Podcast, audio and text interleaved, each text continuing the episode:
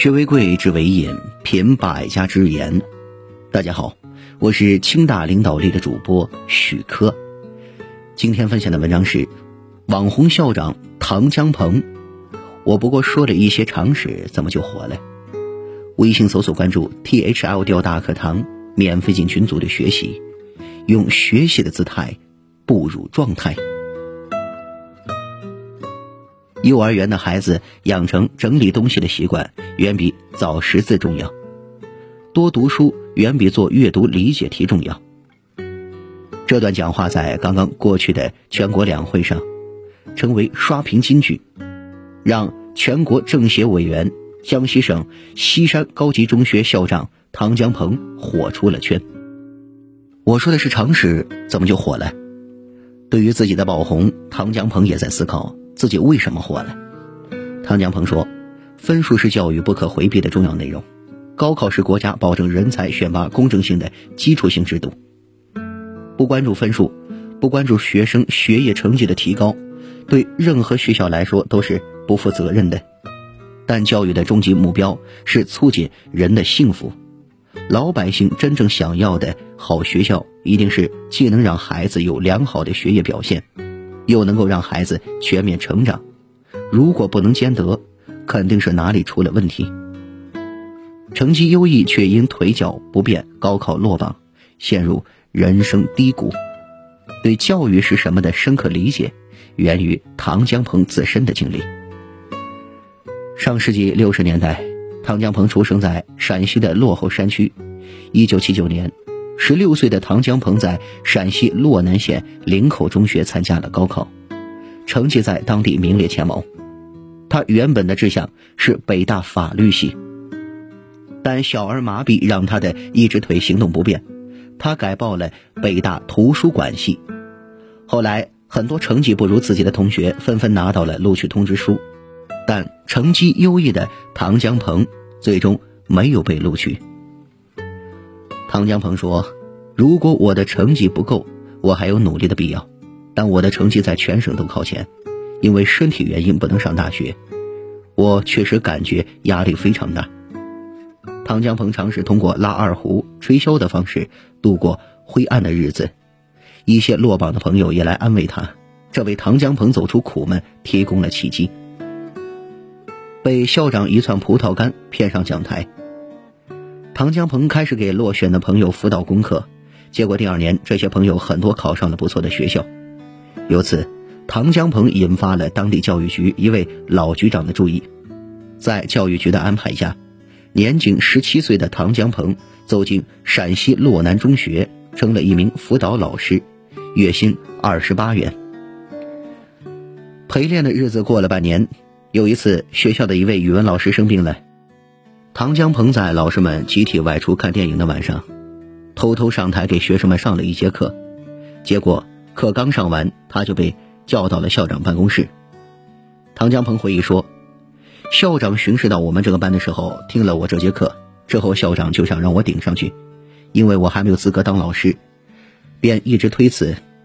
后来他把抽屉打开，抓了一撮葡萄干放在我的手上，我的老学生送来的好东西。”吃完了去上课，我就跟校长开玩笑，我是被他的一撮葡萄干给骗上讲台的。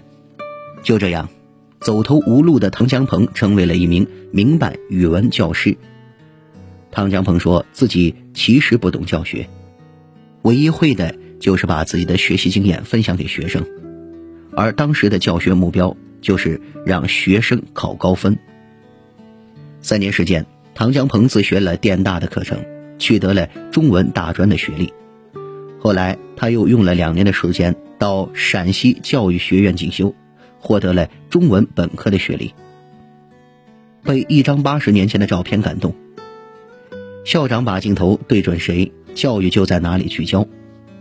一九九三年，唐江鹏决心南下，通过应聘，他成为江西省西山高级中学的一名教师。东部名校让他看到了不同的教育理念和教学方法，而一项教学之外的任务启发他开始思考教育的目标。一次偶然的机会，唐江鹏在整理校史资料时被一张照片感动了。那是一张小男孩的单人照，上面写着“一学年以上不缺课者”。唐江鹏想，这是八十多年前的照片，当时照相应该是很隆重的事情。是什么样的背景下，学校管理者给一年以上不缺课的孩子拍照？这张照片对唐江鹏的冲击非常大。他说，从这张老照片里面能看到一种非常朴素善良。对人全面发展的关怀和关注。一个学校给谁拍照，体现了学校的价值追求。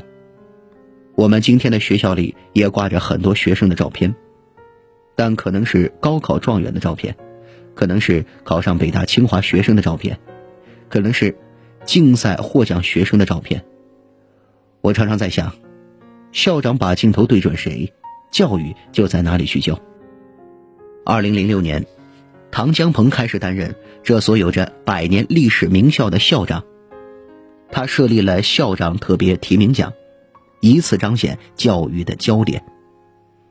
唐江鹏为天天坚持跑步的同学发奖，即使他的成绩并不是特别突出。唐江鹏为天天给父母打电话的孩子发孝心奖。他说：“父母培养一个让自己暖心的孩子，这是挺成功的事情。”教育不需要多少改革，现在老师比以前难做多了。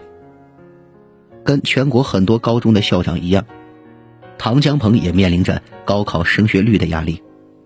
他依然坚持着让学生全面发展。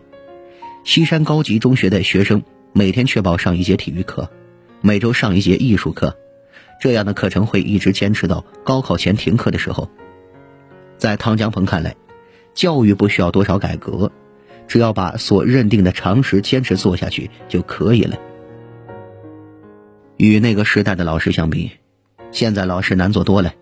在经济快速发展的时代，人们对未来社会地位跌落的深层忧虑，转化为群体性的教育焦虑，焦虑孩子的明天。我们想把这种焦虑迅速改变，然后付出相当长时间的努力。